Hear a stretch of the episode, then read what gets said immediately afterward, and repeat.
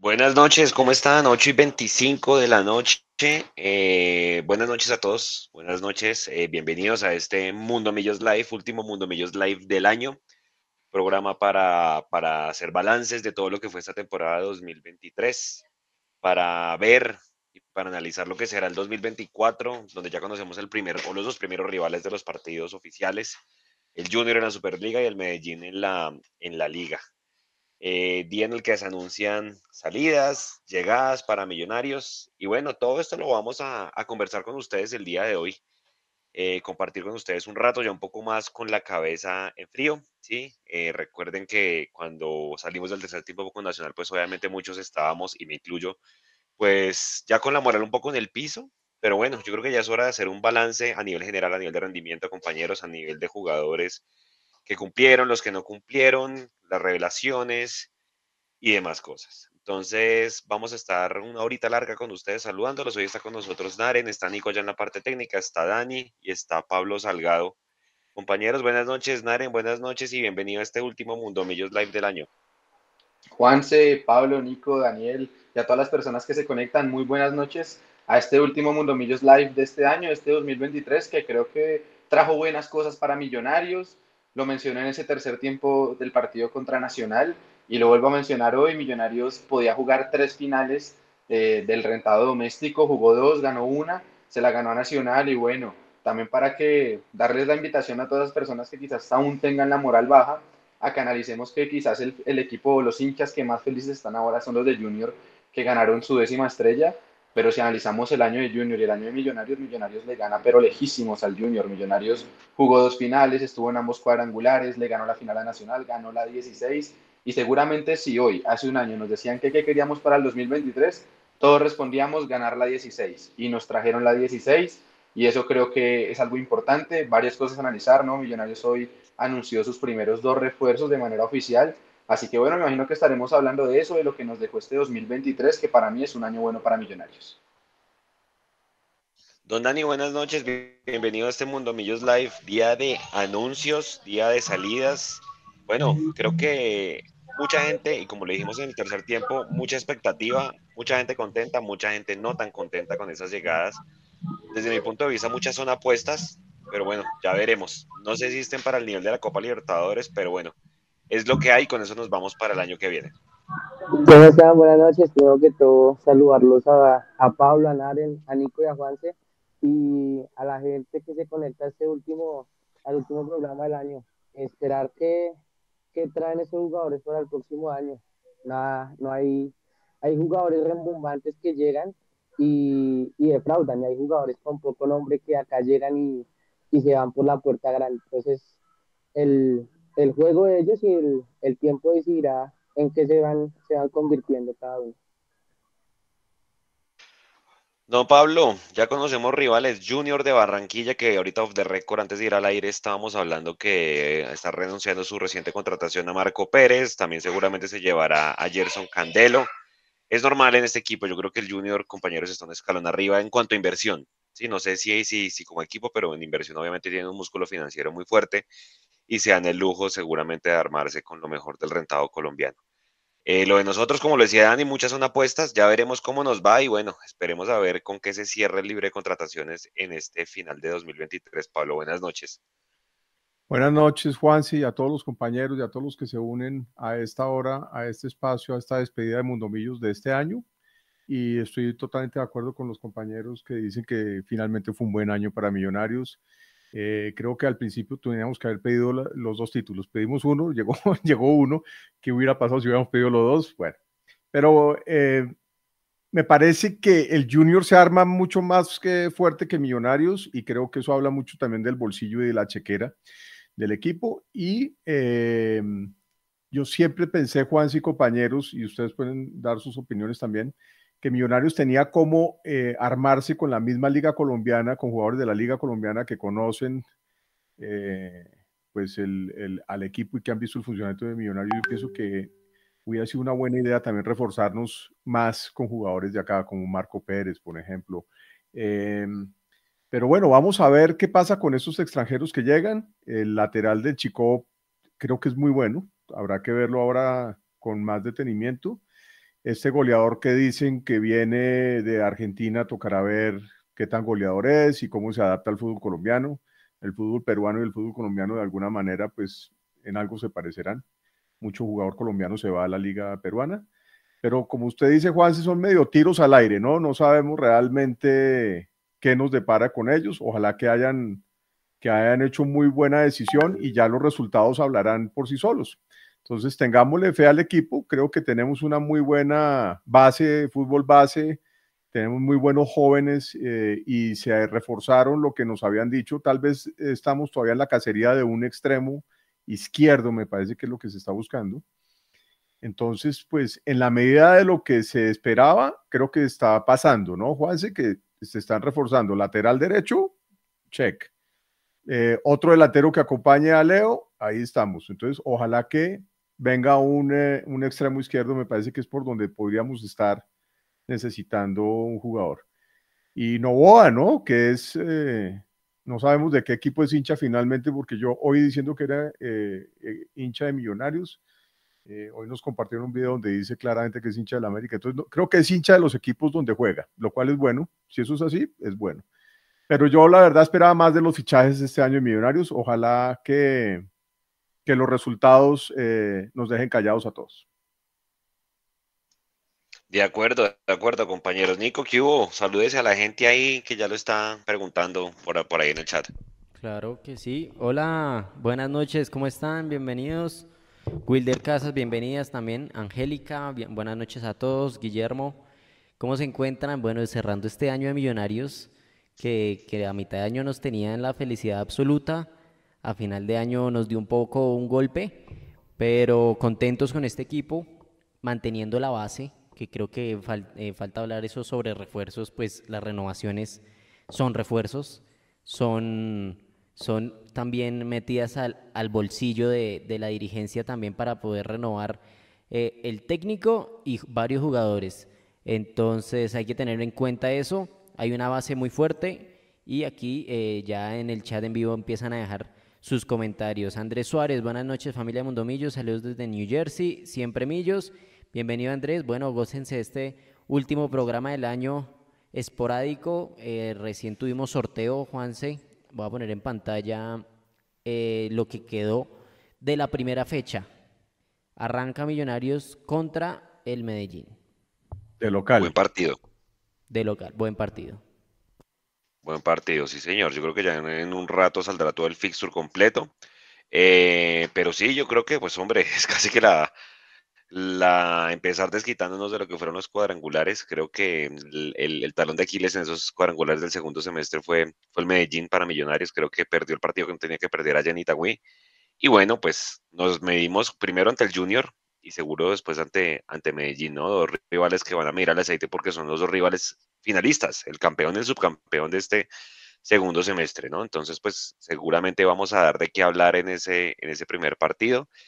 Y Alberto Gamero decía en una entrevista hace poquito en Antena 2, yo no me afanaría, muchachos, y quiero arrancar por ahí, ahorita antes de hacer el balance, de ponerme a ir a, Estados Unidos o a salir del país con partidos de preparación. O sea, creo que el 2023 nos deja una gran lección del número de partidos jugados y ahorita recién arrancamos el 18, creo que está bien jugar par de partidos amistosos acá en Bogotá, qué sé yo, con Fortaleza, Tigres, todos estos, todos estos equipos, que ponerse a ir a, Estados Unidos y demás. Obviamente la gente esperará que Millonarios vaya a Estados Unidos porque hay mucho hincha que vive por fuera, pero Naren, yo creo que es importante eh, hacer la pretemporada acá y, y, no desgastarse en viajes y demás, porque creo que si hay algo que nos deja este año es eso, ¿no?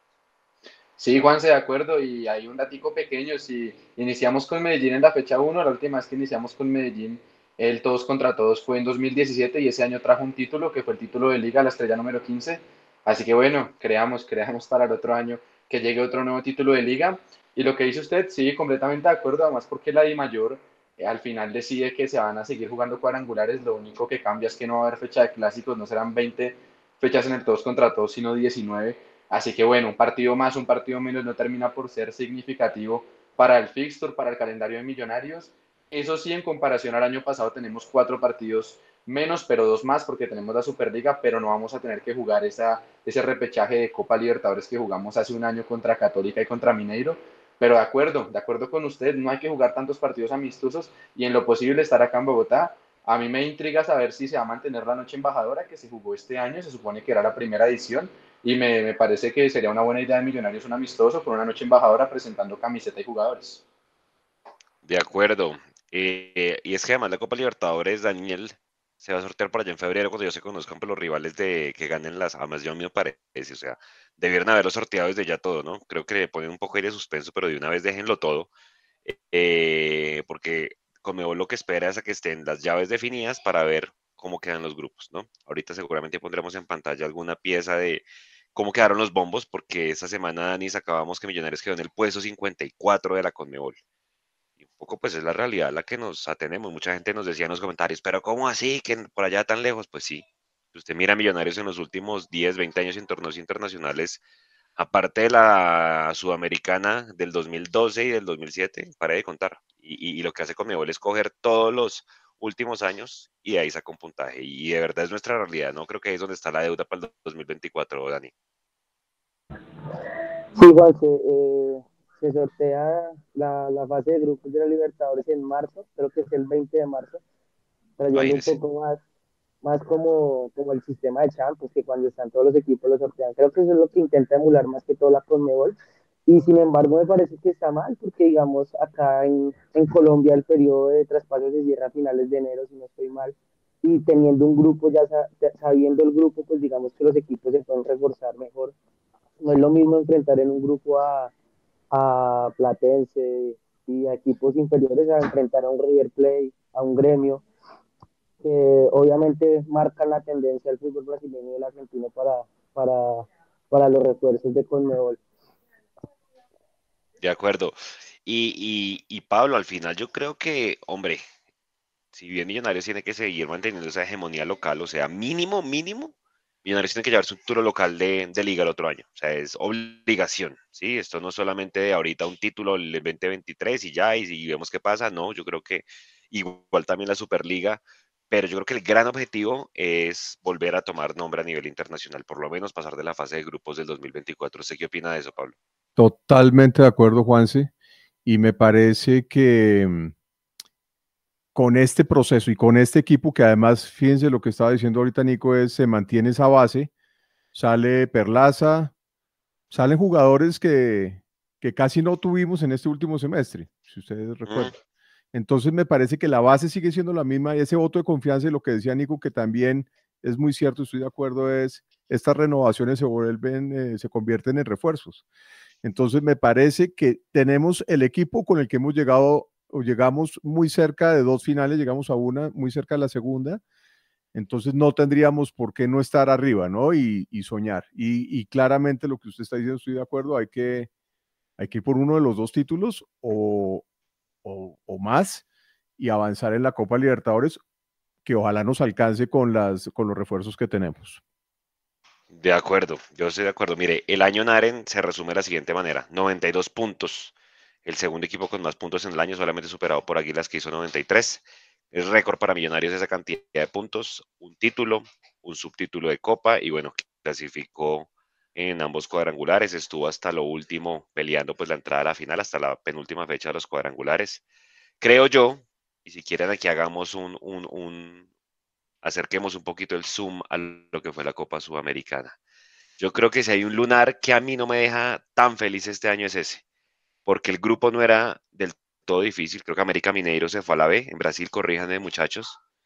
Eh, Defensa y Justicia pues, fue el que más avanzó. Y de último, exacto. Y exacto. Y pues Peñarol, el papelón que hizo. Creo que ahí es donde se queda, que, donde se queda Millonarios. Hizo muy buena primera eh, tanda de partidos, pero ya después se cae.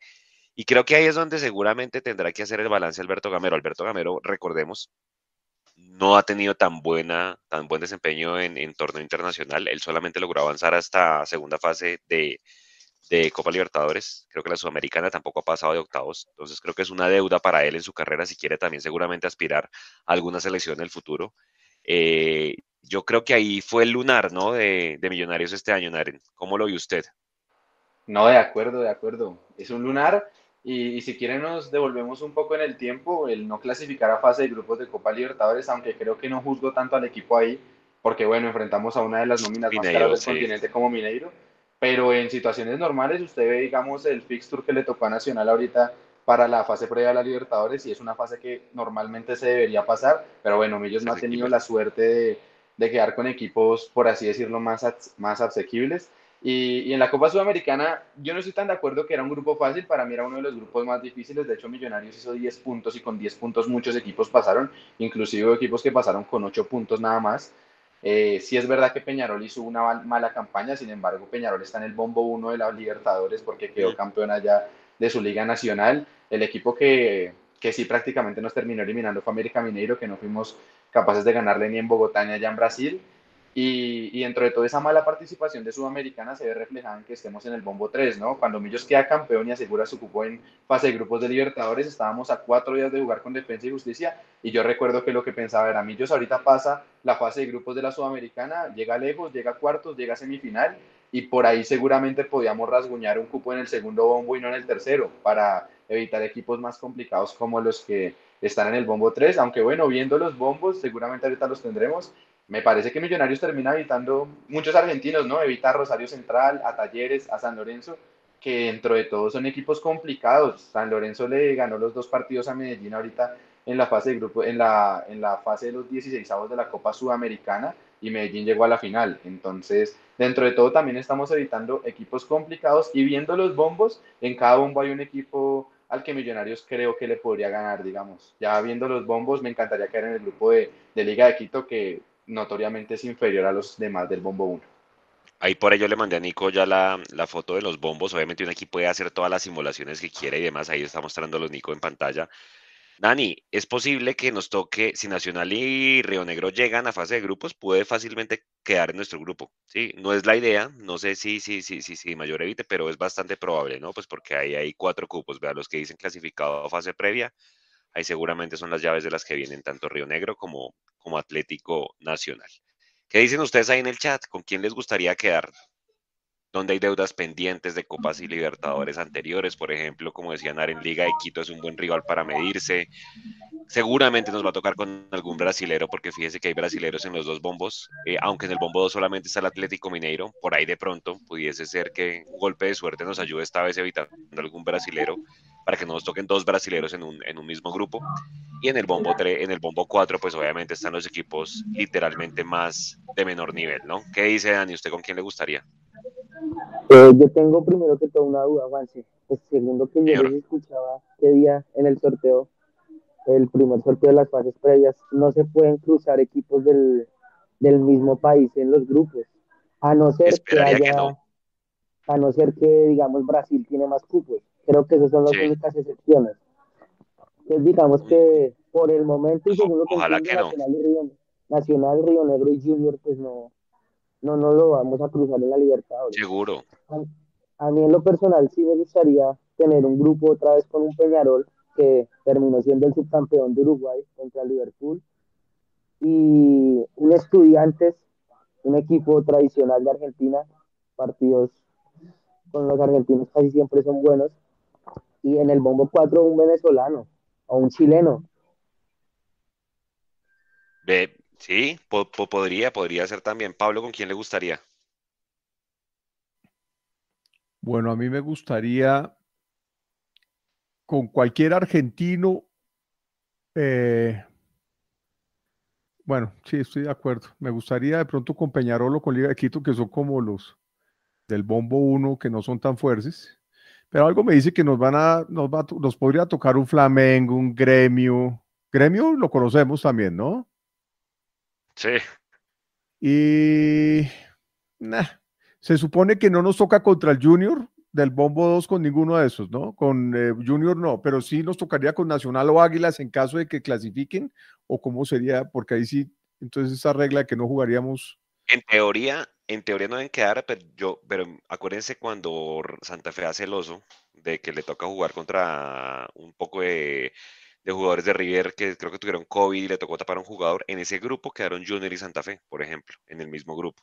En teoría ya no deberían sortearlos, allá debería estar la excepción para que no queden en el rival del mismo país. Es que ahí pasó eso porque en ese momento se sorteaba toda la Copa Libertadores de una, entonces no se sabía quiénes llegaban. Por eso mismo es que corren el okay. sorteo de la fase de grupos para ya saber para cuáles son los cuatro que entran y que no se crucen entre países.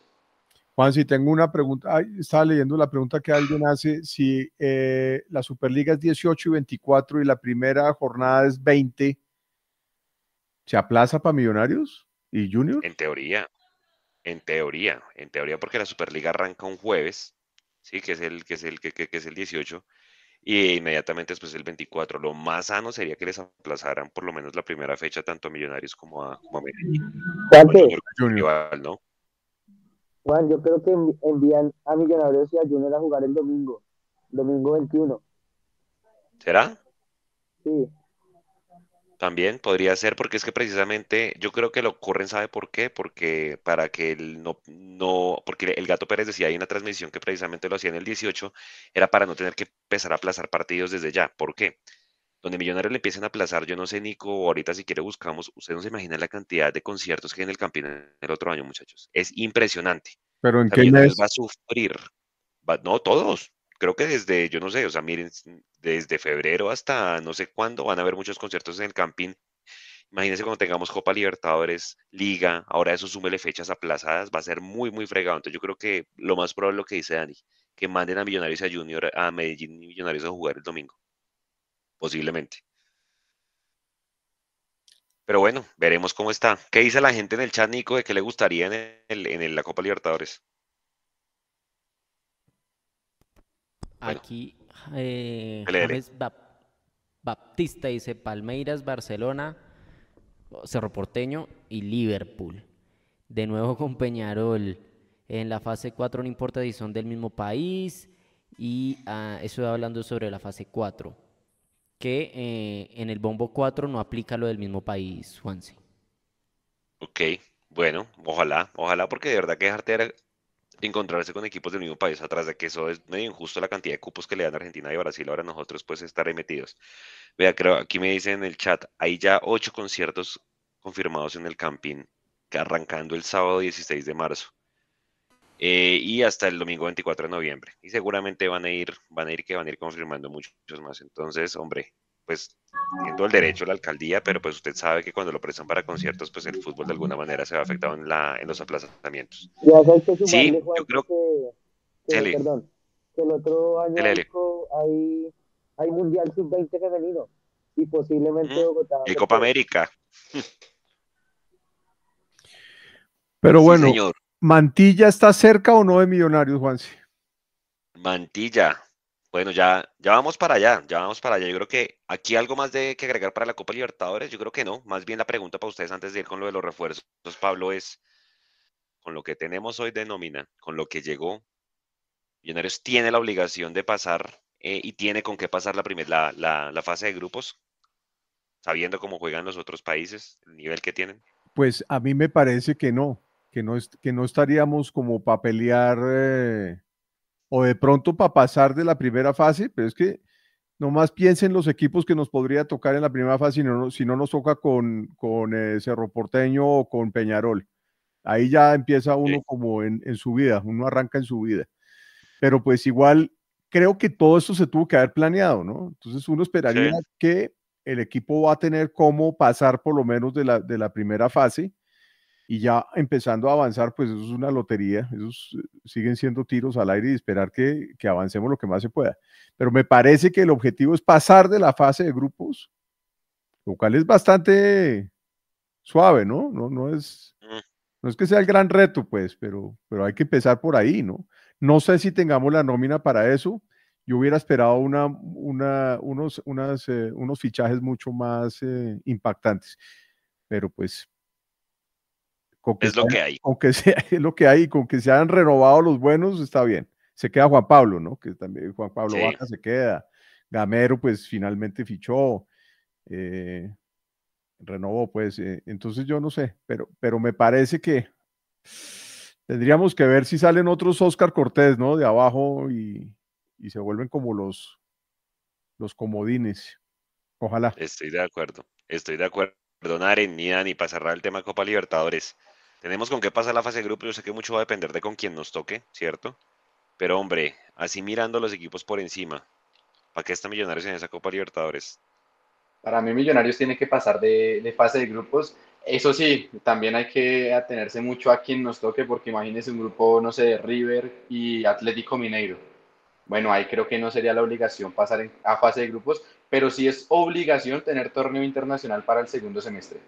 Porque recordemos que si quedamos terceros, vamos a ir a Copa Sudamericana. Lo que no puede pasar es que Millonarios quede cuarto y que quede sin Libertadores y sin Sudamericana. Ellos tienen que quedar como mínimo cuarto. Ahora, si en lugar de tocarnos, no sé, River, y Atlético Mineiro nos toca Liga de Quito o Peñarol y Libertad, bueno, ahí Millonarios sí tendría que pasar de la fase de grupos de Copa Libertadores. Es lo que veo y es, ese es mi análisis. Con los refuerzos que tenemos ahorita, yo estoy seguro que Millonarios a nivel nacional va a competir, va a llegar lejos y va a luchar por la final, pero a nivel internacional, por ahora con lo que se ha anunciado, a mí sí me preocupa un poco el tema, más que todo si nos tocan equipos tan complicados como nos pueden tocar. Es que del Bombo 1, salvo Peñarol y Liga de Quito, que igual Liga de Quito es un equipazo, quedó campeón de Ecuador y campeón de la Copa Sudamericana, el Bombo 1 es una cosa tremenda. Gremio, Sao Paulo, River, Flamengo, Fluminense, está complicadísimo y seguramente ahí nos va a tocar uno complicado. Pero, pero dependiendo, igual, bueno, la pretemporada de Millonarios, lo decía Gamero, empieza el 3 de enero.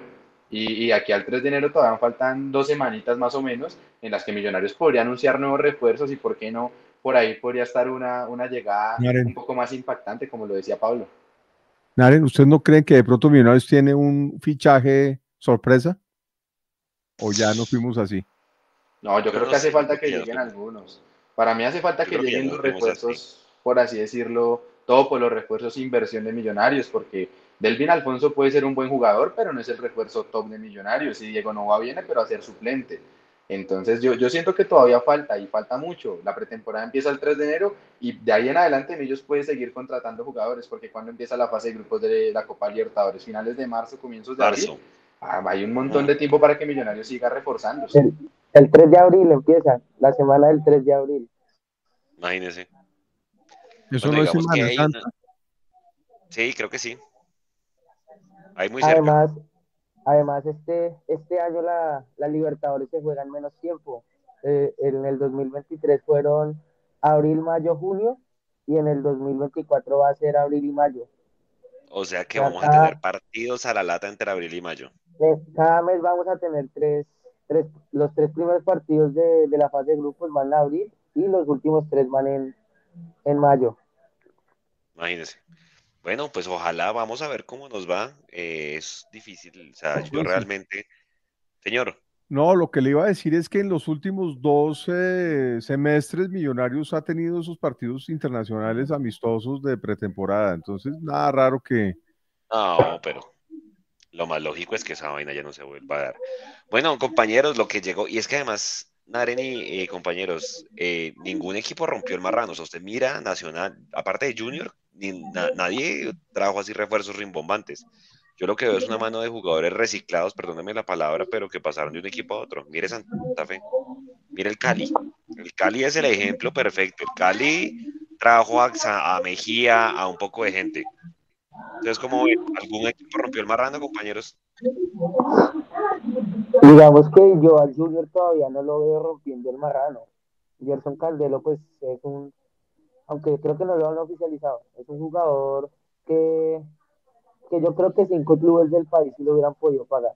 Pues no sé qué tan alta sea la cifra de él, pero yo creo que cinco clubes sí lo hubieran podido pagar.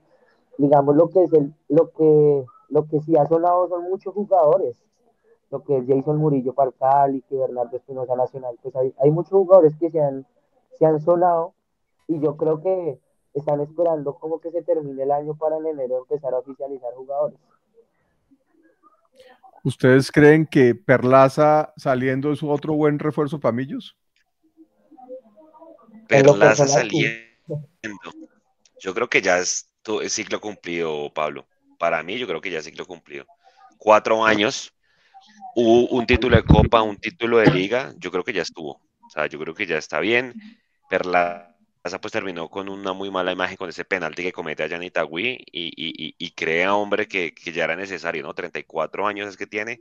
Muchos decían, es que hay de a poquito, si usted se pone a analizar la, la plantilla,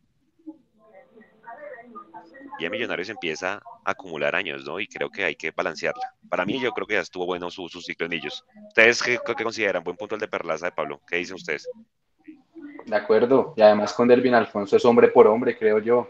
De Delvin poco lo he visto, bueno, tuvo un buen primer semestre como también lo tuvo Boyacá Chico, pero también es una apuesta, porque una cosa es jugar en, la Independencia de Tunja, sin gente, solo cuando va Millonarios Nacional y América que se llena el estadio, pero otra cosa es ya jugar acá en el Campín con la presión de Millonarios, y espero que sea un buen jugador. Sin embargo, yo en esa posición estoy tranquilo porque Sander mientras estuvo mostró un gran nivel. Entonces yo creo que puede suplir perfectamente la posición si es que Delvin no da la talla en Millonarios.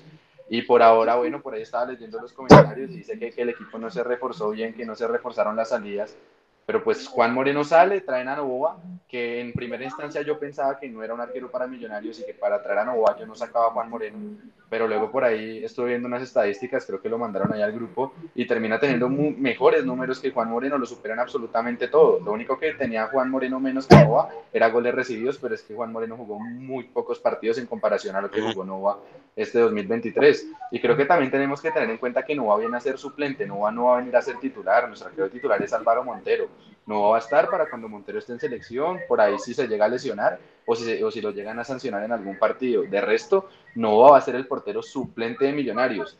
Y, y, lo que ustedes también proponían y también hablábamos fuera de cámaras, ¿qué portero, eh, siendo titular en su equipo y teniendo un buen nivel, se va a venir a ser suplente de Montero? Ninguno. Entonces creo yo que por ahora las salidas, Juan Moreno se reemplazó, el Disperlaza se, se, se, reemplazó. Juan David Torres y Cliver Moreno no se han reemplazado, pero es que fueron jugadores que cuántos minutos jugaron en el segundo semestre. Más de 45 minutos no jugaron. Bueno, Cliver que creo que sí jugó un poco más contra Equidad y nada más. Pero además, fíjense que salió, salió Uribe, perdón, salió Uribe y ya está el 9, este argentino ya parece que acaba de firmar. Entonces, y ha salido, que además Gamero lo, lo, lo dijo en la rueda de prensa, la última que hizo, eh, cuando se acaba el torneo, eh, dijo eso, tenemos que pensar en los que salen, porque obviamente entran, pero tienen que salir. Y así está pasando. Y están reemplazando en esas posiciones donde han salido confirmados los jugadores.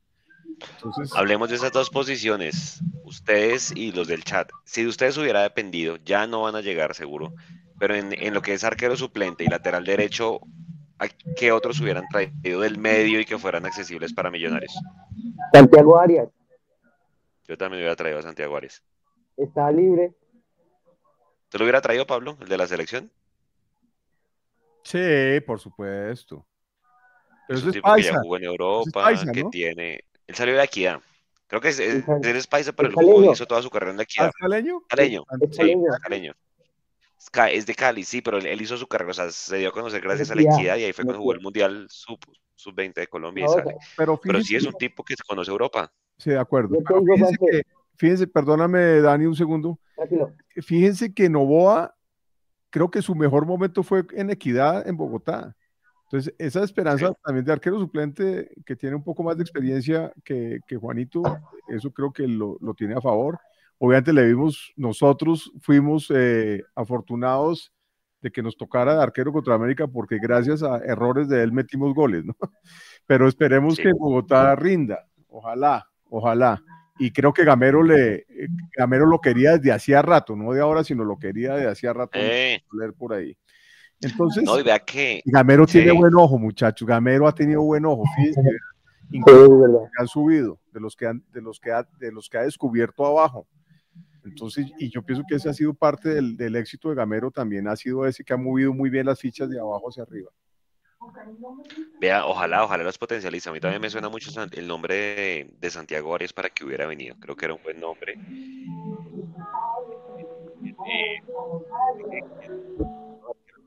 Juan, se lo estamos perdiendo. El eh, su sonido ¿Me escuchan? Eh, hola, hola. Ahora ya. ya. ¿Sabe quién me gustaba? El que llevó el Once Caldas, el arquero que tapó en el Cúcuta, es argentino. ¿Se acuerda esa llave que se hizo contra nosotros en la Copa? Ese man es buen suplente, hubiera sido buen suplente, por ejemplo. Así como por tiro nombres, obviamente ya no, van. Digamos que ahí hubiera, hubiera entrado a, mirarse el factor extranjero. Sí, exactamente. digamos que exactamente. hubiera, o al delantero o al lateral. Y en cuanto al tema de Santiago, yo digamos que lo veía viable porque la, administración de Serpa y la última administración de Millonarios se ha caracterizado porque cada año traen un jugador que ellos llaman franquicia. Entonces, digamos que Mm. a Uribe en el 2020, a Guarín, en su momento trajeron a. Santiago Montoya, eh, Álvaro Montero, Leonardo Castro. Entonces, digamos que Santiago Arias hubiera sido un plus para la, para la plantilla porque tiene experiencia en Europa. Fue, en algún momento fue el mejor jugador de la liga holandesa. Pero vieron lo que dijo De. Falcao de por qué no venía. Ah, sí, claro. Es que ese es un tema bien importante y seguramente pues Arias también pensando en ese tema, no sé si, pues eh, el tema de calidad de vida, no, o sea, porque por salario seguramente no, pero el tema de calidad de vida, familia y demás, pues pesa un Pero montón. digamos, Oiga, Pablo, digamos que, señor. Juanse, perdóname, digamos que al Santi Arias yo, yo, yo he escuchado mucho que, que está en el radar del América. Mm, No, y si es caleño, ok. Seguro. Oiga, Pablo, yo creo que Juanito Moreno tuvo dos puntos que lo sacrificaron en Millonarios. Y se los Pues- voy a decir cuáles fueron. pues el gol, La el- tanda de... Era el gol, el gol de Nacional y la tanda de penales allá en Everton. ¿Se acuerdan? Que no agarró ni uno, como de 10 pues entra, entra a jugar el partido, comete el penal con el que nos empata el Everton y después ronda de penales, ¿no? No, no pasó nada más que eso. Pero me parece que el gol que nos hace el Memín aquí para, pa- para, para el 0-1 contra Nacional eh, es gravísimo ese, ese gol, porque después empatamos, hubiéramos podido ganar si Leo hubiera metido el penal. O sea, creo que tanto Juanito como Leo ahí la llevan, ¿no? Y finalmente fue el gol que desequilibró ese final, me parece a mí. Aparte que nos meten el gol en el minuto allá en Medellín, pero, pero ese gol se lo cobran a Juanito. Y, y- pero también hay un fenómeno con Juanito, es que la gente lo quiere. Uno quiere a Juanito. El estadio lo apoyó, a pesar de esas embarradas, lo apoyó, acuérdense. Y, y se la cobraron, hermano. Se la cobraron eh, tremenda. Sí, yo creo que ya. Como a Perlaza también estoy seguro que le cobraron el penal en, en, en Itagüí. Estoy seguro de Ya. eso. De acuerdo, yo también estoy. Pero bueno, ve- veamos cómo, cómo, cómo, cómo sale Diego Novoa, que ya por ahí mostraron fotos de chiquito y que efectivamente es hincha de Millonarios. Efectivamente es un arquero que su mejor versión la mostró en Equidad. Él venía bien con el América en el primer semestre de este año. Lo que pasa es que él mantuvo dos embarradas, una de ellas con Millonarios allá en, en el partido de cuadrangulares, en el gol de 0-1. Beckham Castro, y ahí lo coge la hinchada en Cali. Cali es una plaza muy fregada y lo crucifica. Entonces, pues bueno, veremos, veamos a ver cómo le va al hombre. Toda la buena energía. Ya a partir de hoy tiene la camiseta de Millonarios. Yo sé que a muchos no les gusta, me incluyo, pero bueno, ya, ya es jugador de Millonarios, hay que apoyarlo. Pero, le- y pues el tema de Alfonso, hombre, es, un, es una apuesta. Es un tipo que es joven, 23 años, Millonarios por eso lo compra. Está desde el apuesta 2019 con el chico y es ¿Cómo una le apuesta, fue? sí, claro. ¿Cómo le fue en, en Chico? Cuéntenme un poquito ustedes, muchachos. Bien, es un, es un jugador que es rápido, que tiene mucha marca, o sea, no es que el, que- el que se caracteriza a Pablo por ser asistidor y meter centros y demás, yo creo que el tipo es rápido y sobre todo en marca le va muy bien, yo le vi las estadísticas por ahí, el tipo se saca como 6, 7 recuperaciones cada partido, eh, pero es una apuesta, ¿me 7.2. entiendes? O sea, no deja de ser una apuesta el hombre, ¿sí? Y, y pues obviamente ojalá le vaya muy bien, no ha jugado torneo internacional, entonces pues hombre, sea él o sea Sander, pues con eso nos tenemos que ir a jugar la Copa Libertadores. Vamos a ver. Acuérdense que la Copa Sudamericana del 2007 con Vanemerac la jugó un pelado que se llamaba Gustavo Rojas, que nadie conocía y lo hizo bien. Pues, pues bueno, vamos a ver cómo le va. Pero hablemos un poquito del 9. El 9, hombre. Jugador que viene de- del Deportivo, antes se llamaba Real, ahora se, llamaba, se llama Deportivo Garcilaso. Una cosa es jugar y quedar goleador en Perú, como ustedes dicen, con el Garcilaso. Previamente jugó en el Mushuk Runa, que es un equipo fundado por indígenas en Ecuador. Son equipos de media tabla, ¿cierto? La Liga de Perú, hombre, cuando yo miraba la, la Liga de Perú el día de hoy, pues, hombre, hay que tener fe en el tipo y todo, pero entonces, ¿se acuerdan de Tipolo? Pablo? Solo va de top de asistencia. Acá no le fue muy bien. Entonces, pues, hombre, hay que, hay que tener mesura, ojalá y apoyarlo con toda. Viene de meter 22 goles en 32 Goleador. partidos. Una, sí, de viene la de Liga ser goleador. Y pues, hombre, vea, hoy yo sacaba el trino, 22 goles de este eh, Jordana y 22 goles de Leo Castro. O sea, Millonarios traen su mochila 44 goles para el 2024. Eso- ¿Ustedes qué piensan de ese soñar, delantero? amigo. Eso es para soñar. Sí. Pues nada ¿Ustedes qué piensan de los eh, delanteros? ¿Cuántos hizo Uribe? En el segundo no. semestre. Hizo, hizo- en el segundo semestre no hizo, pero en el año hizo seis. Seis. Y lo adoramos. Y lo adoramos. Cinco, perdón, cinco. Pero a Jordana, que vamos a tener que familiarizarnos con ese nombre, Jordana, eh, toda la fe puesta, ¿no? Naren, yo, yo, sí creo que lo que necesitamos es alguien que de verdad la meta, que cuando falle, que cuando falle Leo esté Jordana y la meta, ¿no? Y al revés. 40 y vea, póngale cuidado a este número, Naren y Pablo. 42 opciones de gol claras votó Millonarios este año. Eso no puede pasar. Yo creo que ese fue otro de los lunares este año, sobre todo en el segundo semestre. No, y traerlo seguramente. No, no, no, yo a no lo voy a Oigan, hay, hay una apunte que al inicio del programa estaban debatiendo que, qué equipo era Novoa. Vean la penúltima publicación de Millonarios en Instagram. Ahí, publicó una, una, foto de Novoa de pequeño con la camiseta de Millonarios y el tipo fue a firmar contrato con sus hijas, con la esposa. Entonces, bueno, quizás si se hincha de Millonarios, igual los jugadores son hinchas del que le paguen eso, y mientras están en carrera, ellos juegan y se deben al equipo que les da la plata. Pues ahorita no al que le da la plata es Millonarios, así que más hincha de Millonarios no podrá ser, si es que desde pequeño lo era. Esperemos que le vaya muy bien. Y lo de Sebastián Jordana, a mí me parece que es una buena contratación, sin embargo, no deja de ser una apuesta, porque lo que ustedes dicen es muy cierto. Una cosa es rendir en Perú y otra cosa es rendir acá en Colombia. También hay que tener algo claro, es muy complicado que Millonarios se trajera un jugador, no sé, del medio argentino, del medio brasileño, porque son ligas que son más competitivas y quitar un jugador, por así decirlo, top de allá, como lo podría hacer, no sé, Ubita Fernández, es muy complicado. Y dentro de las posibilidades me parece que Jordana es bueno, por ahí estoy viendo sus características, videos de los goles que ha hecho, tiene un buen cabezazo y también puede jugar como extremo porque dicen que es rápido, entonces se podría eh, pensar en una dupla con Leo Castro, no necesariamente el uno tiene que ser el reemplazo del otro, podrían jugar los dos en cancha y eso sería importante, quizás Leo Castro tirándose un poco más atrás, Jordana llegando más como nuevo por la banda, le da más variantes a Gamero y entre más variantes tenga Millonarios, sobre todo a nivel local, porque a nivel local ya todos los equipos conocen a lo que juega Millonarios y entre más variantes tácticas pueda tener Gamero para sorprender a los equipos acá de manera local, eh, me parece buenísimo. Y ese jugador es un jugador que sí puede jugar delantero y de extremo, me parece muy bueno. Además que tenga un buen cabezazo, Millonarios. En, en mi cabeza son muy pocos los goles que Millonarios ha marcado de cabeza en jugadas de movimiento en este 2023. Por ahí el gol de Leo en la final y un poquito más el de Uribe contra América. De resto no recuerdo casi. El de Álvaro. De acuerdo. Sí, yo creo el gol más importante de Uribe este año fue ese cabezazo contra el América después de ir perdiendo, ¿no? Eh, Dani, lateral izquierdo, dos nombres sonando. Ahorita empezó a sonar el nombre de eh, Nick, este man se llama, ya le voy a decir, Nicolás Giraldo, uno que jugó en el América, lateral izquierdo, tiene 30 años, hoy está en el Tolima.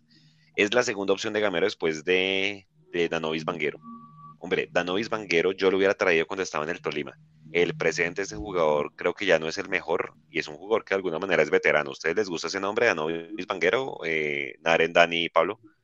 A mí la verdad no, Danovis no, nunca fue como de mi agrado. Digamos que entre las opciones que se maneja, eh, Nicolás, Nicolás Giraldo del Tolima, pues estoy revisando acá, jugó en Brasil, en Uruguay, y acá lo que hizo en América y en Once Caldas, pues es bueno. 30 años, digamos que está en una edad en una promedio para, para venir a mí. Si iba a ser por eso, yo hubiera ido más bien por, por Junior Hernández, que también creo que sale del Tolima. Sí, de acuerdo. Pablo, ¿Danovis Vanguero le gusta? Eh, no me mata, pero si Gamero lo pide, porque además lo tuvo en el Tolima, es porque yo creo que Gamero le debe tener algo de, de confianza a ese jugador pero recordemos que también se lo tenía Perlaza, ¿no? Entonces no sé si, se termina volviendo después en un capricho, pero, pero yo le vi buenos partidos en Nacional, no tan buenos en, en Águilas, pues, tampoco es que yo haya visto tanto Águilas, pero, pero ya cuando sale de un equipo y se va a Águilas, empieza a volverse un poquito cementerio, ¿no? Cementerio de elefantes. Eh, no sé, pues ojalá pase algo así como el de, el de Boyacá Chico, uno joven que sea rápido y que le haga, que le haga para a Bertel. Bertel me parece que cierra muy bien este año, ¿no? Sí, Bertel. Bertel terminó como segundo asistidor del equipo en el año después de Juan Carlos, en el semestre, perdón, después de Juan Carlos Pereira. Aquí dice Iván Hernández. Ahorita vamos a saludar a la gente. Dice Santiago Arias dijo que se quería quedar en Estados Unidos adicional el salario que tiene en la M o tenía en la MLS son 550 mil dólares anuales. Si usted mensualiza eso y lo convierte a pesos, vienen siendo mal contados 180 millones de pesos. Obviamente, salarios de la MLS comparar con Colombia es difícil, ¿no? Pero por la carrera del hombre y de pronto volver a la selección, sí, yo creo que acá sería un buen equipo para él. Pero bueno, yo también tenía la, la esperanza que se rompiera el mercado con ese jugador.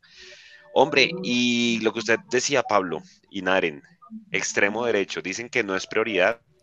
Se sondearon pues los nombres de Candelo, que ya seguramente terminará en el Junior, y de Daniel Mantilla. A mí Daniel Mantilla no me termina de convencer, Naren. ¿Usted le gusta ese nombre? No, a mí tampoco me gusta el nombre de Daniel Mantilla porque ese sí es uno que no cuajó en ningún equipo, ¿no? En Patriotas por ahí le fue bien, fue a Nacional, no cuajó, terminó por allá, luego para Cali, tampoco le fue muy bien. No, pero está, Equidad. está buscando, Equidad. no, pero bueno, Equidad. Salvo, salvo Equidad y Patriotas, pero, pero Nacional No, y Cali que Nacional se le puede decir que... Pero En salen seis meses. semestre fue bueno. Sí. O sea, yo, O sea, a mí, a mí no, no me gusta Mantilla, aparte porque lo veo de un corte muy similar a los jugadores que ya tenemos. Mantilla exacto. lo veo muy similar, no sé, a lo que puede ser un Daniel Ruiz jugando por la banda, quizás a un Beckham. Entonces, para traer a, a- a Daniel Mantilla, creo yo que me ahorraría ese presupuesto para invertirlo en otra posición o inclusive para traer un jugador incluso mejor. Para mí, Millonarios sí necesita un extremo que sea desequilibrante, que, sea, que tenga gambeta, que sea un jugador diferencial, como en su momento lo fue Oscar Cortés y Carlos Andrés Gómez, que ante la salida de Gómez y a la salida de Cortés nos quedamos sin ese jugador que en una gambeta solucionaba un partido. Y Yo no creo yo que Mantilla no sería ese jugador. Si llega, pues bueno, la mejor energía para él, pero creo yo que hay mejores en el mercado. Pero pues si usted lo dice, Juanse, que, que no es la prioridad de Millonarios en este momento traer un, un extremo, sí me parece una lástima porque creo yo que es algo que necesitamos, sobre todo para esos partidos complicados que un extremo con una gambeta o con un pique largo se lleva a los defensas y termina solucionando y ganando el partido, por así decirlo, él solo. A mí sí me hizo falta este semestre un Oscar Cortés o un Carlos Andrés Gómez, sobre todo para esos partidos que al final se cerraban y que no encontrábamos los espacios para entrar, como esos últimos tres partidos de cuadrangular. Bueno, la- pregunta de, del año. ¿Ustedes creen que llega algo más? Aparte de, los que ya nombramos, Pablo. Yo estoy casi seguro, muchachos, que sí hay unas bajo la manga. Yo estoy seguro que Dani, un buen fichaje. Yo estoy, estoy con Pablo. Yo creo que, que hay unas bajo la manga. Naren.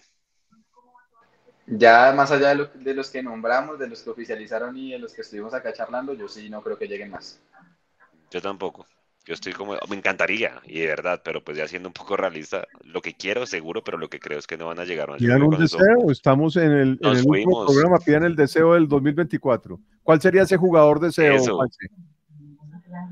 Uy, no, a mí Santi Arias me encantaría, pero sé que no va a llegar. eh, y no, no, no, no sé, o sea, yo creo que ya no va a llegar. A mí me encantaría, no sé, un, un extremo eh, por derecha bien rápido, pero pues ahorita no tengo en la cabeza ninguno, pero sé que no va a llegar. Santiago ¿Usted qué dice, Mosquera. Dani? Santiago Mosquera. Ah, uy, no sé. No, No, Santi en el Cali. como no, Santi. No, y Santi en el Cali, muy mal. Le fue muy mal. Yo no sé cómo repuntó en Europa. Iván del Cali. Ese es.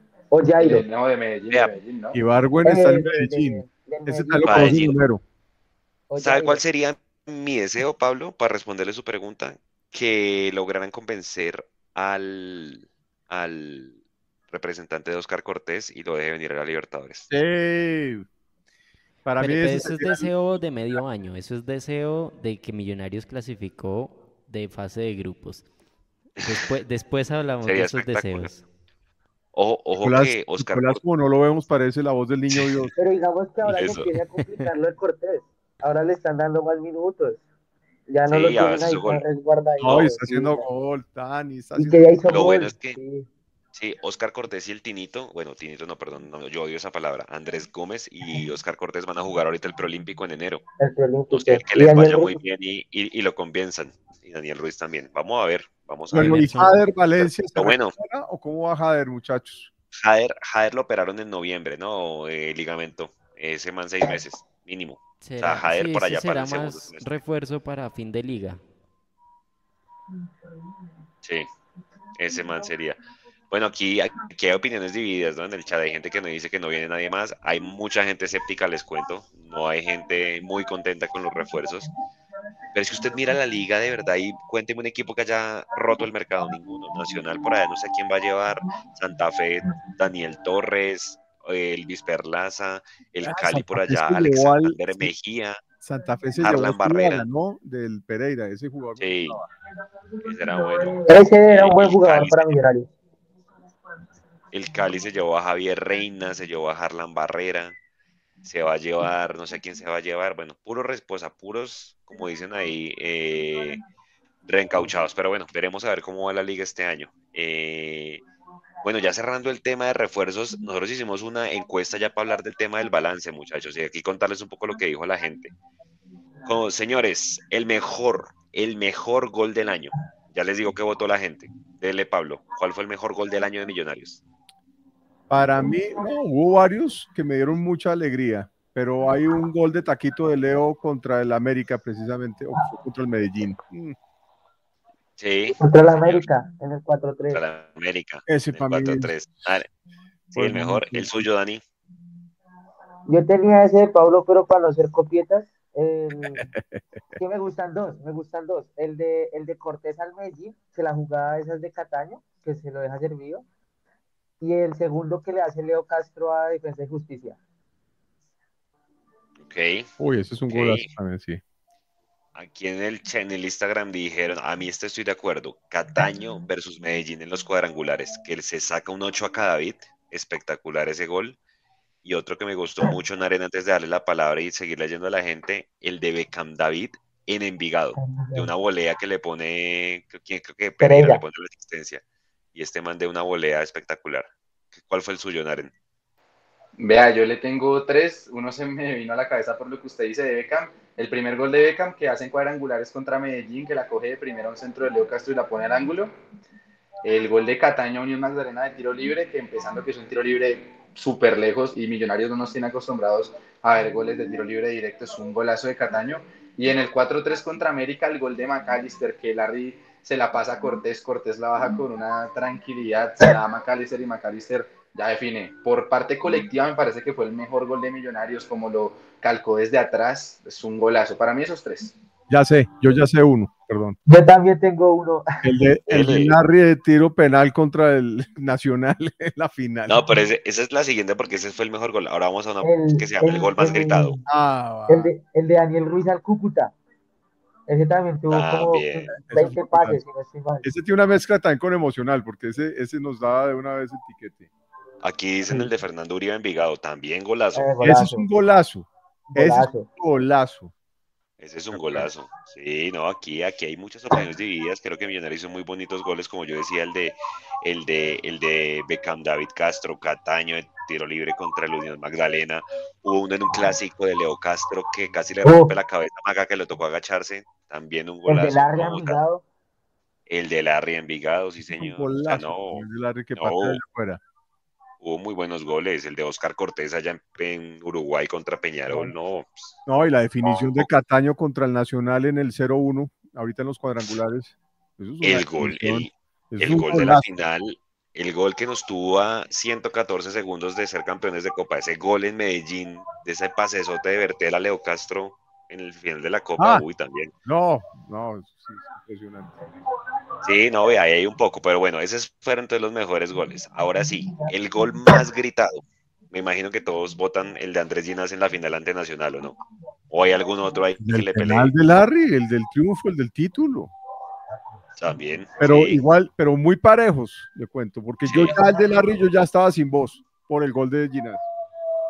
Yo acuerdo. porque personalmente yo el que es que los de la final no los pude gritar tanto, pero el que más grité fue el de Beckham al América, en Cali. Uy, sí.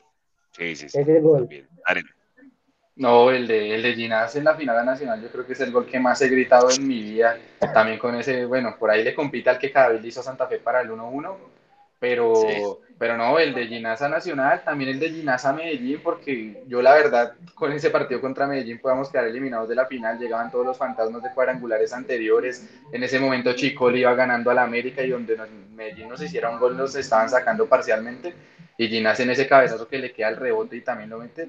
Ese y el de el que para mí que sí es el que nos mete a la final es el gol de Cataño al América acá en Bogotá el 2-1. Ese gol también lo grité con el alma. El de Cat- yo me quedo con esos dos, con los dos de Ginás y con el de Cataño América en cuadrangulares. el más gritado, Pablo. No, lo hablamos, el de El de Ginás. Sí, y después ya sin voz, eh, que para mí era un grito mudo, eh, el de Larry en el último penal, que es la gloria absoluta. Listo. El mejor partido del año.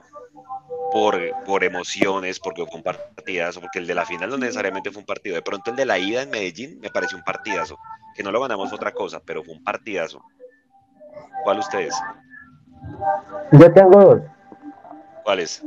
Es que digamos que yo tengo tramos, pero digamos, partido los 90 minutos, el 0-1 allá en Cali contra América. Ok, Pablo, Y por- mejor partido. Ay, perdón. Dele, dele. ¿Y cuál? Y por tiempos, el segundo tiempo contra Defensa y Justicia y el segundo tiempo contra Peñarol en Uruguay. Pablo. Yo creo que los mejores partidos que jugó Millonarios este año eh, contra Defensa y Justicia en Bogotá, ese, ese 3-0 me parece que Millonarios jugó muy bien. Millonarios jugó muy bien en, en eh, contra Peñarol. Esos dos partidos que fueron los dos mejores Millonarios en este torneo. Pero en Colombia me quedo con, el, con, con la remontada que le pegamos al, al América. Sí. A la América le pegamos una remontada importantísima. Eh, que ese partido termina 4-3, ¿no? Que además es un partidazo de verdad. Eh, que nos le pegan a Montero una bañada que donde demore cinco minutos más el partido no sabemos cómo queda. Pero ese baile que tuvo Millonarios para el 4-1, me- ese para mí se fue como cuatro goles y baile, como en lo mejor de Millonarios de todas las épocas. Eso me gustó. Las remontadas de Millos siempre me, me han, me han gustado y tuvimos varias. Naren. Yo estoy con Pablo, el 4 el 4-3 con América, pero hasta el minuto 80, los últimos 10 minutos para mí son un desastre en la parte de mentalidad de Millonarios y la concentración que tuvo en ese partido. Era para haber terminado 5-6-1 y terminamos con un 4-3, pero hasta el minuto 80 era un partido en el que Millonarios estaba bailando América de una forma increíble. Ese día casi todos los goles fueron golazos. McAllister estuvo a nada de clavar una pelota en el ángulo en el primer tiempo, recuerdo. Y por tramos, el, el primer tiempo contra Peñarol acá en Bogotá, eh, yo estoy casi seguro que donde no caiga ese aguacero esa noche Peñarol mínimo se iba con cinco goles en la bolsa de acá de Bogotá porque Millonarios era una tromba, estaba al minuto 30 Millonarios iba ganando a Peñarol 3 a 0 acá en Bogotá y hacerle eso a un equipo copero que si bien no estaba pasando por su mejor momento es un equipo copero, es un equipo con libertadores, con muchas libertadores, me pareció genial ver eso en el Campín, lástima, lástima esa lluvia que después terminó cayendo y por partido, bueno, pues que es un poco complicado escoger ese partido, pues que la final de Copa de Vuelta de Millonarios es casi perfecta. Millonarios fue a Medellín, hizo tres goles, le anularon dos. Y si no es por ese gol de Aguirre, era el partido perfecto. Millonarios fue y jugó esa final en Medellín con una jerarquía, el golazo de Leo.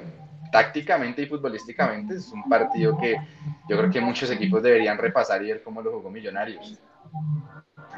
Bueno, y los tres mejores jugadores del año, Pablo. Del año.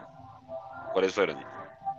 Para mí, Cortés, Cortés una, época importante en este millonario del 2000.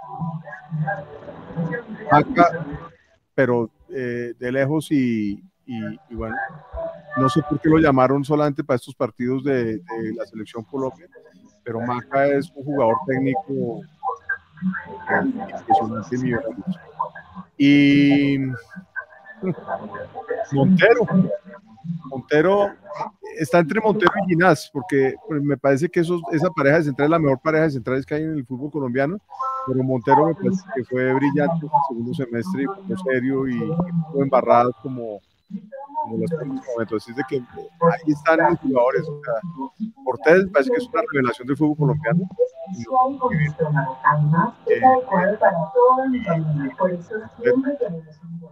Ok, Naren.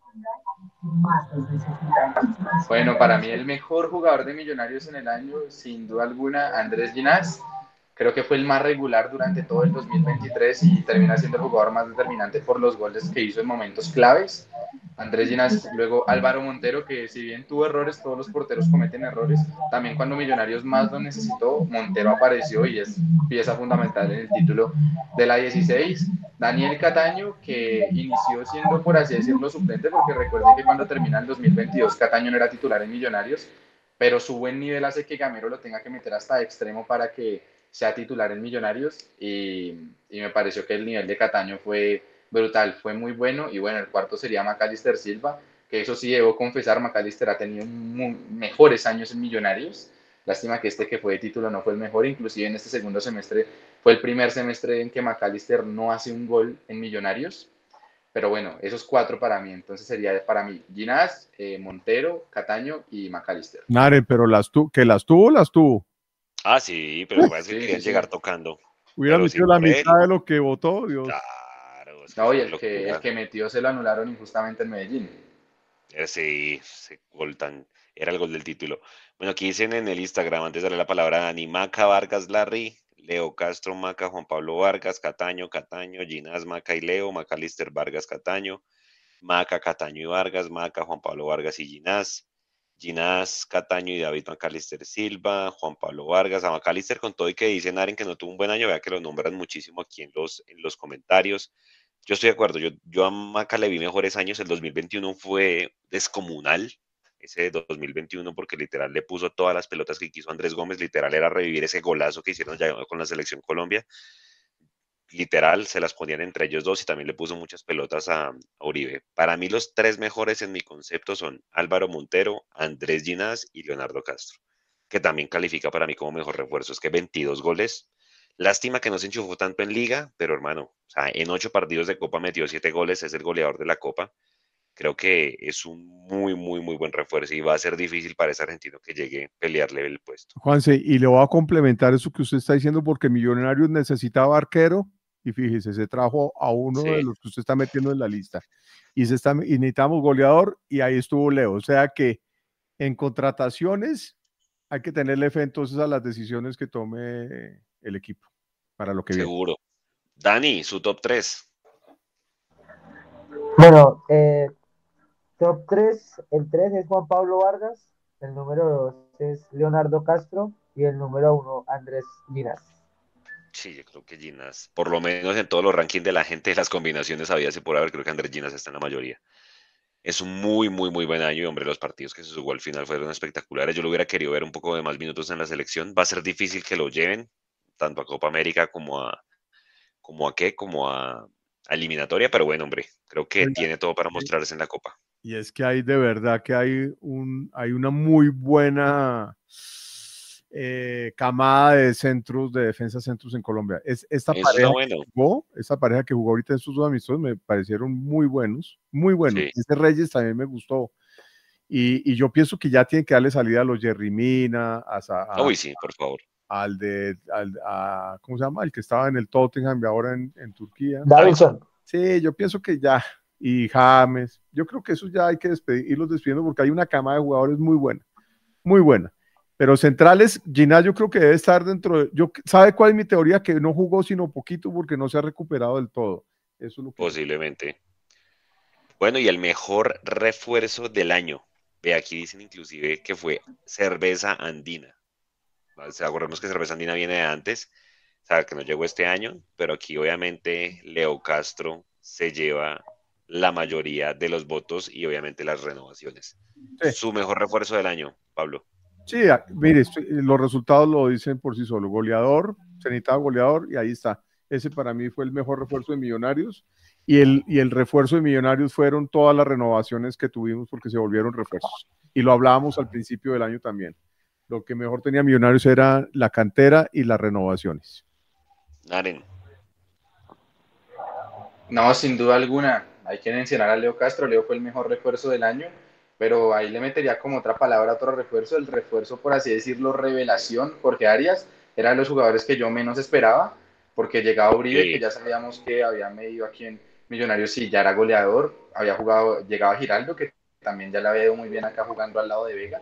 Pero yo a Jorge Arias, mm, sinceramente, yo no le tenía fe y de hecho los primeros partidos no me gustó para nada y terminó siendo una gran alternativa para Millonarios, no solo jugando de Sobre todo sino de también por lateral banda también. izquierda, de lateral. Inclusive me parece que el mejor nivel de Arias es jugando de lateral ante la lesión de Bertel en el primer semestre. Y Arias no, Arias jugó, Arias jugó la final. pateó penal. Pateó penal Claro, en ambas las finales. pelotas las de ir a patear. metió. Creo que sí, evidentemente el mejor refuerzo es Leo Castro, pero el refuerzo revelación, por lo menos para mí, sí es Jorge Arias. De acuerdo. Dani, no, yo concuerdo con lo que dicen Aren, Leo y Arias. De acuerdo, Arias es un, es un jugador que rindió muy bien. A ver, aquí leemos rápidamente la gente. Viviana Incapié, Viviana es del equipo de Estados Unidos, de los hinchas de Estados Unidos en Nueva York. Un abrazo para ella, dice Andrés Ginas, Álvaro Montero y Macalister Silva. Nicolás Rodríguez dice Montero, Ginas y Macalister. Dice Camilo Cueto que hay algo que le gusta a Jordana, que tiene hambre y sabe que esta es la oportunidad de su vida. Yo creo que sí, por el momento que está en su carrera, seguramente por eso buscó tres años de contrato. Él sabe que es ahora o nunca. Y bueno, mucha gente, más de 120 personas conectadas. Un saludo para todos ellos y gracias por estar con nosotros en este último programa del año. Hombre, y señor. No, lo que le iba a decir es, a Millonarios no le fue mal cuando se trajo a los goleadores. Se trajo al goleador de la, del fútbol colombiano y no nos defraudó para nada. De hecho, cuando no metía gol, metía, le metía toda la, la berraquera con esa camiseta y eh, trayéndonos al goleador de, Perú, estoy seguro que no va a ser una, una decepción. Pongámosle fe. Seguro. una pregunta, estoy de acuerdo con Pablo. Sí. Juanse, ¿cuál fue el último delantero, delantero argentino que jugó en Millonarios? Enzo Gutiérrez, ¿no? En 2016. El último, sí señor, el último Enzo Gutiérrez y el último que vino de Perú no le fue tan bien, pero por ya sabemos por qué, fue el famoso Fabián González Lazo, que venía a ser goleador de la segunda de Perú, ¿no? Ah, pero están hablando... Carlos López en su momento. Y Carlos López, pero eran goleadores de la segunda de Perú, o sea, son dos, dos eh, los de Perú y los argentinos, sí, como dice Naren eh, Enzo. Señor Pablo. No, no, estaba pensando que estaban, ustedes preguntaron fue de los de, eh, centros delanteros argentinos. Sí de los últimos que hemos tenido. No, o sea, de los que le ha ido bien, bien, bien, bien, bien, el, último que yo recuerde, y es que que dice bien atrás, muchachos. Ustedes creo que no habían nacido, estaban muy chiquitos, Naren y, Juan Gilberto. No, Daniel Tilger. O sea, Daniel Tilger, ah. lástima, el, el, el, ¿se, se acuerda, Pablo, de esa camiseta cristal oro? Tilger era el goleador de Millonarios, lo que pasa es que tuvo un hecho desafortunado cogiéndole las, las pelotas a Juan Carlos Henao allá en Manizales y el man ya ahí sale de, Millonarios. lo que quería, eh, yo creo que él quería salir de dudas si lo que tenía ahí eran bolas o qué era. Maxi Núñez dicen acá, lo que pasa es que Maxi, bueno, Maxi Núñez, carrilero, Maxi era extremo, parece que se acuerda que decíamos que donde Maxi Núñez fuera, fuera, de, supiera definir ese man ni siquiera hubiera venido Millonarios, era muy, o sea, era rápido y llegaba, es como Anderson Plata, ¿no? Llegaba al arco y chao las terminaba votando. Pero Maxi venía efectivamente de Perú, Maxi venía del Sporting Cristal de Perú, sí señor. Bueno, pues hombre, todo, todo, todo lo mejor para él y que hermano comience a, a, mojar porque lo tendremos con nosotros tres años de aquí en adelante. Dos preguntas ya para ir cerrando y de verdad pues agradecerle a la gente. ¿Cuál fue la decepción del año, muchachos? Y ustedes ahí en el chat también. La del jugador que decepcionó este 2024, 23, perdón. Yo le tenía, yo le tenía mucha esperanza a Juber Quiñones. Ok. ¿Y no? No, no, no terminé de cojar. Naren. Con todo el amor del mundo, pero Fernando Uribe, yo de Fernando sí esperaba más este 2023, sobre todo el 2023-2 en el que lastimosamente no pudo marcar ningún gol y tuvo muchas posibilidades. Esperaba mucho más, sobre todo también en la parte aérea, porque en los dos últimos pasos de Uribe por Millonarios, ahí hacía muchos goles de, de cabezazo, es un jugador que mm. iba muy bien en ese ítem y, y, este año, bueno, salvo el gol que le hizo América, no llegó ningún gol de cabeza y esperaba más, esperaba más de Uribe porque nada, era un goleador y ya había probado, yo pensé que por lo menos, y evidentemente no iba a ser el titular porque para eso trajimos a, a Leo Castro, pero quizás le iba a dar un poco más de presión ahí detrás con goles. Pablo Salgado, su decepción del año. Sí, yo creo que nos quedamos esperando a nuestro goleador querido Fernando, a Fernando Uribe. Me parece que teníamos la dupla del 2023 con la 20 y la 23 y me parece que nos, que nos quedó debiendo ese 20, queriéndolo como lo queremos, ¿no? Naren, y creo que estamos todos de acuerdo. Pero también los que se fueron. Eh, a mí Perlaza me decepciona eh, y, creo que tenía una en contra de la hinchada grande pero, pero, porque, pero porque él mismo no, no daba, ¿no? O lo echaban o, o estaba eh, enredando los partidos o cometiendo faltas como la que le hizo al Medellín y eso, con eso yo quedé bastante aburrido. Y, decepciona también que el segundo arquero de Millos no sea, no esté en un buen nivel, ¿no? A mí. Confiable. Y, yo pienso que, que, que, si no jugó es porque tampoco llenaba del todo a Gamero. Yo creo que era tribunero, era un jugador de tribuna más que realmente efectivo para Millonarios. Entonces yo pienso que esas son las decepciones, los que, los que también desfilaron para afuera. Aquí dicen, Vivi Hincapié dice que Daniel Ruiz esperaba más en el regreso. A mí me parece que llegó mejor de cómo se fue. Acuérdense cómo se fue. No estaba en el mejor nivel. Yo le echo la culpa que estaba de primerizo de papá. Puede ser, puede ser. Yo creo que Fernando Uribe. Yo les recomiendo que se vean ahorita si quieren o mañana la entrevista que le hace el diario a Fernando Uribe, que la publicaron antier, muy interesante. Fernando Uribe toma la decisión de retirarse el día que Millonarios sale campeón. Y le dice a Gamero en el camerino que, ya no va más. Y Gamero le dice, espérese seis meses más, espérese el segundo semestre. Y bueno, ya todos sabemos lo que pasó. Obviamente confiesa porque se va al Junior. Necesitaba palabras más, palabras menos. Su mamá estaba muy enferma, necesitaba más plata. Y Millonarios no se la estaba dando y necesitaba pagar el tratamiento de su mamá. Ya bueno, luego viene la lesión y todo el tema, pero pues y, termina de confesar muchas cosas, ¿no? Que, se vuelve hincha de Millos siendo hincha del Cali como Mayer. Pero es que además piensen una cosa, eh, en el fútbol realmente el tiempo que tienen los jugadores son 15 minutos para hacer la plata, hacer la gloria, eh, eh, levantar a su familia, a sus allegados. son esos 15 minutos en el fútbol, así es como yo represento la vida del futbolista, es en esos 15 minutos que tienen de futbolistas y entiendo perfectamente que, el, que, el, fútbol es negocio también y hay pasión, pero sobre todo en los jugadores es negocio. Nosotros somos los que llevamos la pasión, pero es, que, es entendible, claro, totalmente entendible. Total. Mire, es que nada más este Jordana seguramente se, se aseguró tres años y por eso iba, estaba el tira y afloje de la negociación. Perlaza, sí, muy millonarios, campeón y todo, como dice Pablo, somos los de los de la pasión pero hermano, Perlaza tendrá que 34, pues buscará dos añitos más, un año más en Santa Fe para asegurar su futuro. Pues, ¿qué hacemos si no le salió más? Esa es la vida del futbolista, ¿no, compañeros? Es duro, yo sé que a nadie nos gusta que se vayan a Nacional, a Santa Fe y todo, pero pues, hombre, creo que eh, uno se pone en los zapatos de ellos y buscan asegurar su familia. Nada que hacer. Así es. Esa es, la vida del fútbol y del futbolista y del hincha. Exacto, exactamente, exactamente. Ojalá Juanito que le vaya bien en el Real Cartagena, que creo que ya se llevaron a Marrugo y quieren llevar portero y porque van a hacer operación ascenso el otro año, ojalá le vaya muy bien.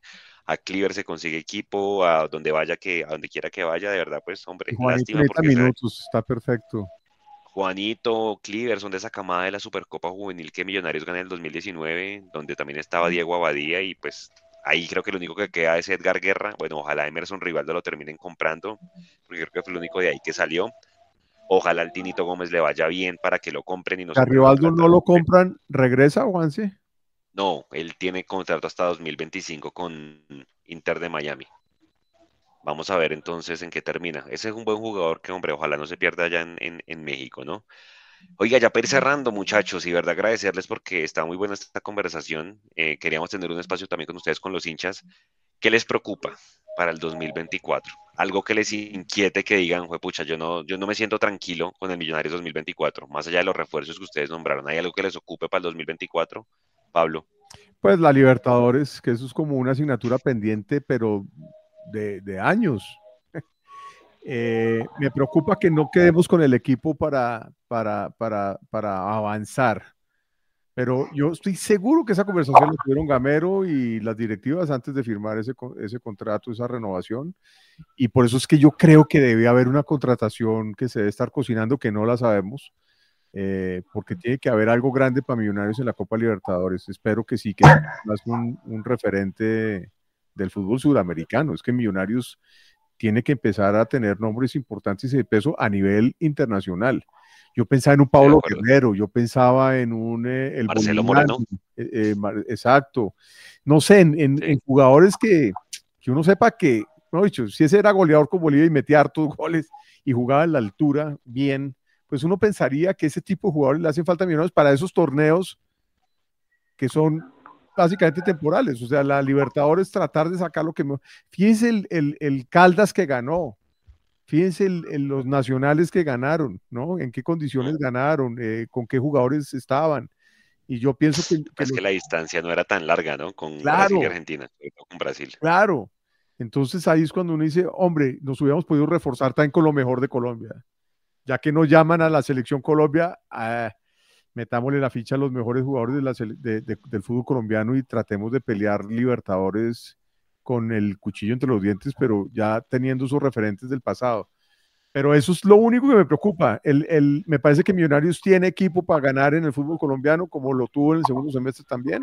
Nos fundimos un poco, pero, pero me parece que, que seguimos con el proceso y que ojalá estos refuerzos nos den la tranquilidad que nos dieron los refuerzos en el primer semestre de este año. Oiga, Dani, su preocupación para el 2024, ya para ir cerrando.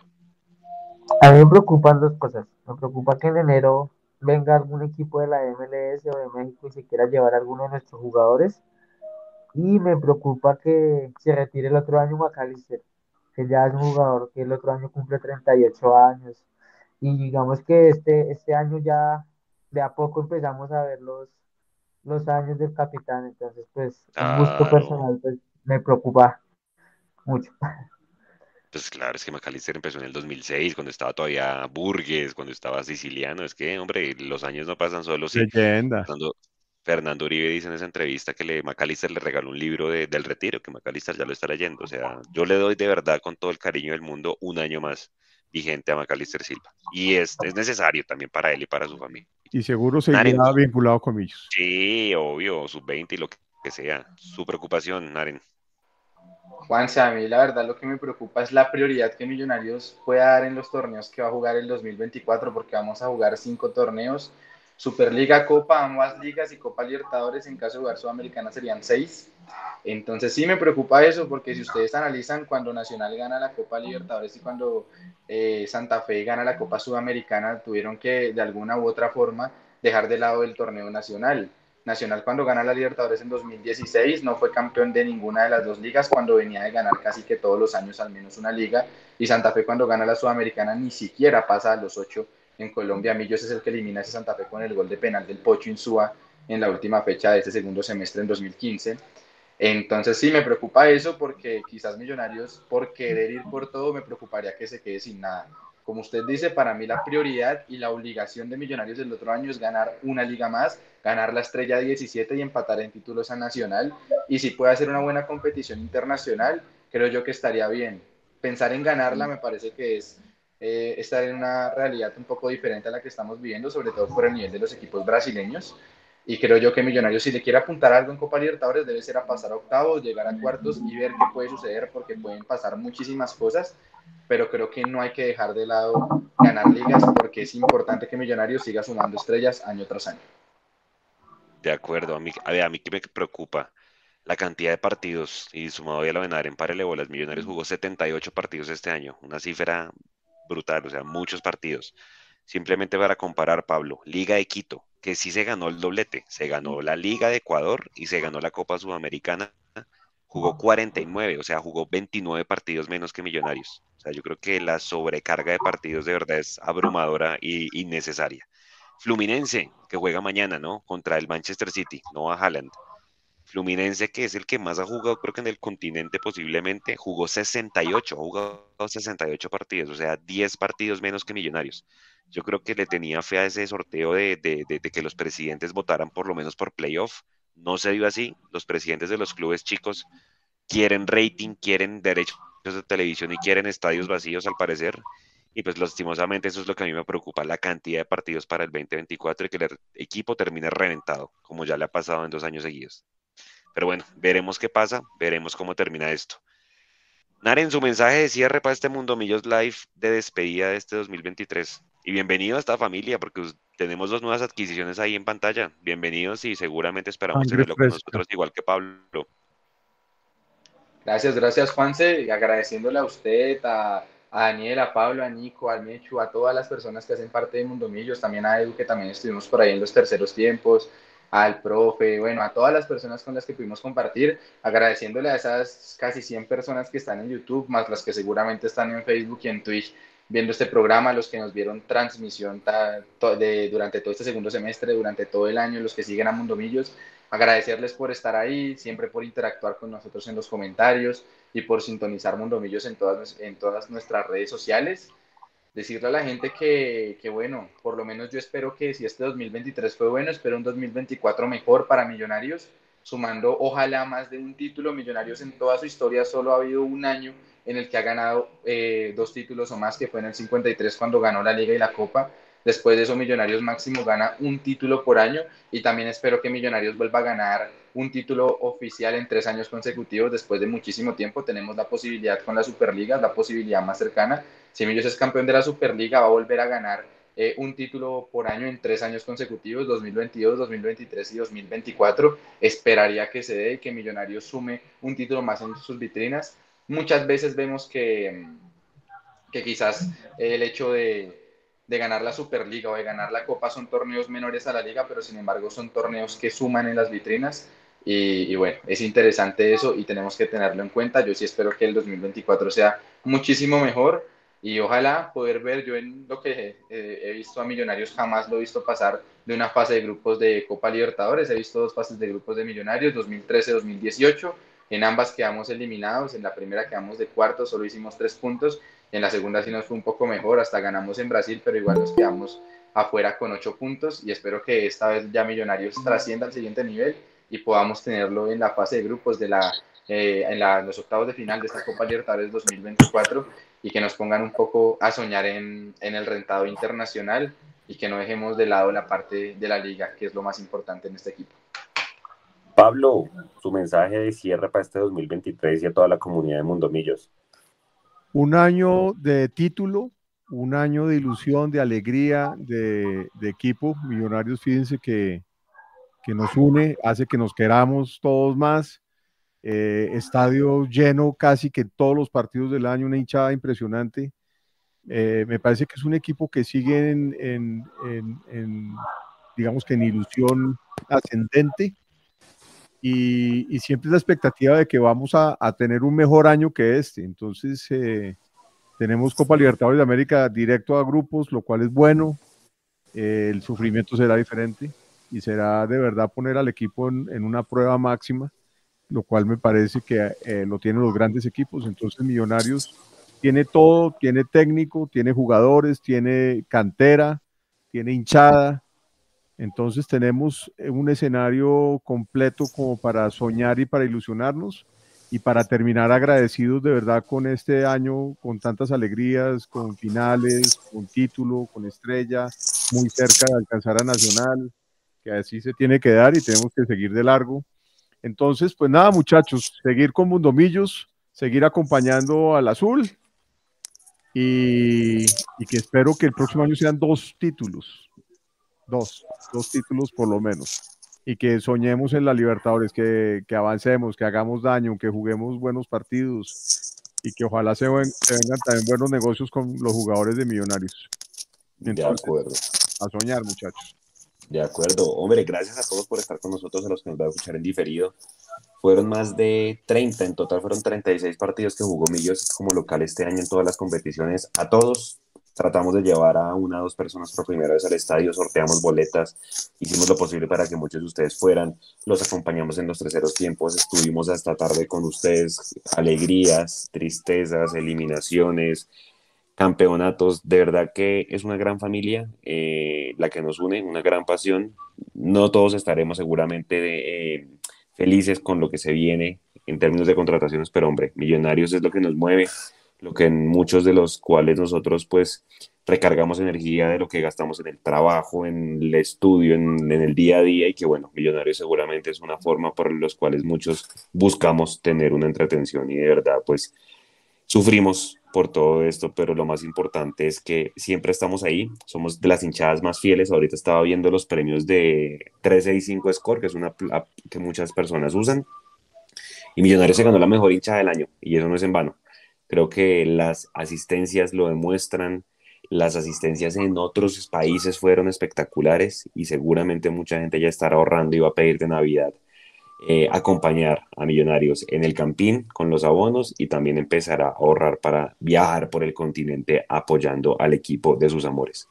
A todos ustedes, muchas gracias por haber estado durante este año con nosotros en todos nuestros espacios, leyendo las columnas, viendo las fotos, viendo eh, los programas de los lunes, viendo los programas de los jueves, escuchando los terceros tiempos. De verdad, todos muchas gracias, pásenla bien, desconéctense y nos volvemos a ver pues en enero cuando comience la pretemporada de Millonarios para ver qué nos depara.